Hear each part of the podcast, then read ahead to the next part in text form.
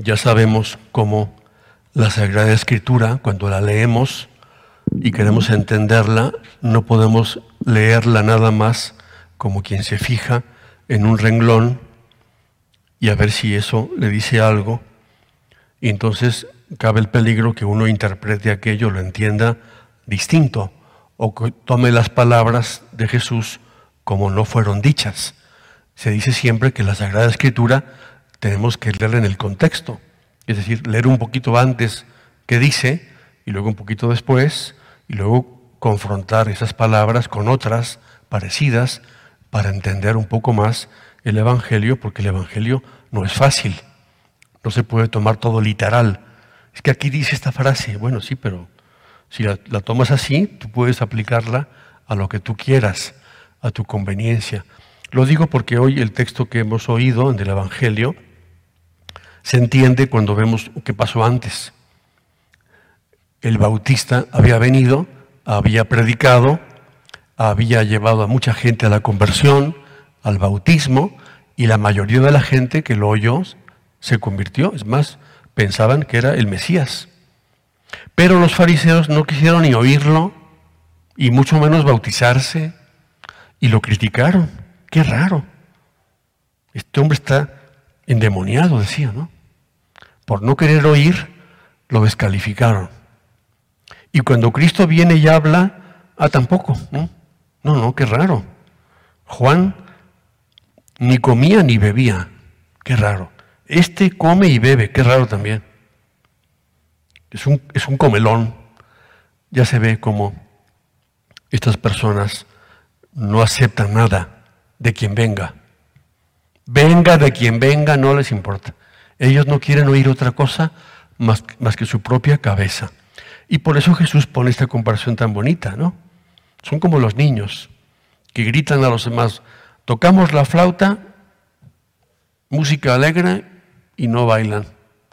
Cantamos canciones tristes y tampoco lloran. Bueno, pues ¿qué hacemos? Se ve que era como un, juego de niños de la época, no sé, algo parecido. Era como una frase que se cantaba. Y Jesús toma esa, ese juego de niños para explicar una cosa muy seria.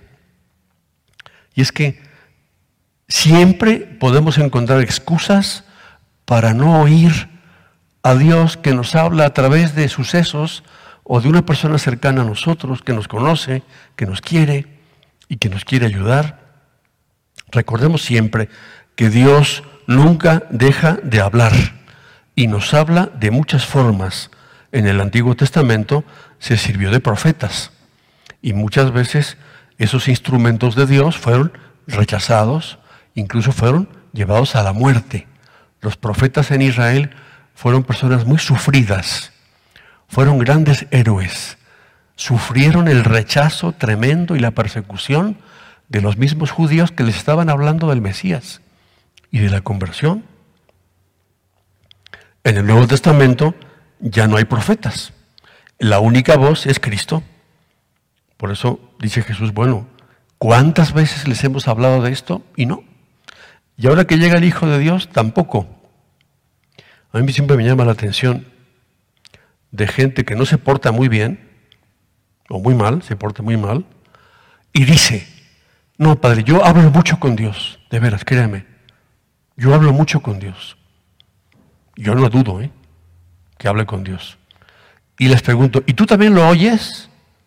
¿O nada más le hablas?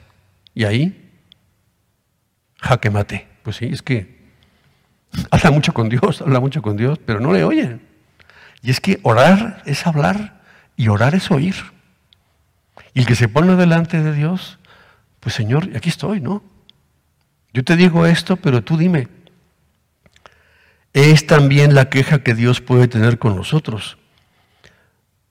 Porque no le oímos en la oración o porque no le oímos también a través de los sucesos de cada día. Lo que pasa a nuestro alrededor nos habla de Dios, de las cosas, nos invita a la caridad, a la misericordia, a la conversión, al perdón. No veamos la vida como cosas que pasan, no, las cosas que pasan también nos hablan. No sé, te pasa algo en casa, tienes una contradicción, has sufrido algo, piensa siempre, pues no, no me gusta, pero me sirve esto, me ha dolido, pero seguro Dios me quiere también preparar para otra cosa, me quiere Dios con esto mover a, que sea yo más humilde o que, no sé, o que sea más caritativo. Piensa siempre eso.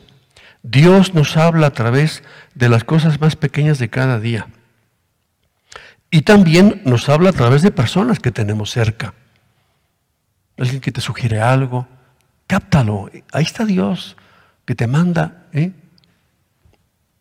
Iba a decir un telegrama, eso fue hace dos siglos, ¿no? Es Dios que te manda un mensajito. Cáptalo. Eso que te dijeron que te dolió un poquito, eso te aseguro que es una llamada de Dios para hacerte más feliz, no sé, para perdonar, para comprender, para olvidar cualquier cosa. Nos puede pasar a todos lo que pasa aquí, ¿no? Esta persona que me dice algo, ¿Cómo viene a decirme algo él o ella si ella tiene muchos defectos? Pues claro que tiene muchos defectos. ¿Es peor que yo? Pues seguramente. Pero Dios habla de muchas maneras. Dios nos habla a través de instrumentos imperfectos. Siempre. Hay que saber discernir, entender lo que nos dice Dios, que siempre es una gracia de Dios, y estar atentos. No tengamos falsas razones para no oír a los demás a los que tenemos en casa, que a veces los podemos descalificar. Ay, ¿tú cómo dices eso si tú? Y soltamos una letanía, ¿no? Ay, tú siempre con esa cosa. Bueno, así eso nos pasa a todos, ¿sí? Procuremos ver en las personas y en los sucesos de cada día formas como Dios nos habla, porque Él solo quiere atraernos a Él más y quiere hacernos más felices y quiere llenarnos de amor y quiere invitarnos a la conversión y quiere que caminemos más rápidamente hacia la santidad. No perdamos las oportunidades de hablar con Dios, de oír a Dios y de oírlo a través de las cosas y personas de las cuales quizá no esperaríamos gran cosa y sin embargo te aseguro que si somos sensibles y atentos descubriremos que verdaderamente Dios se hace cada día presente en nuestra vida.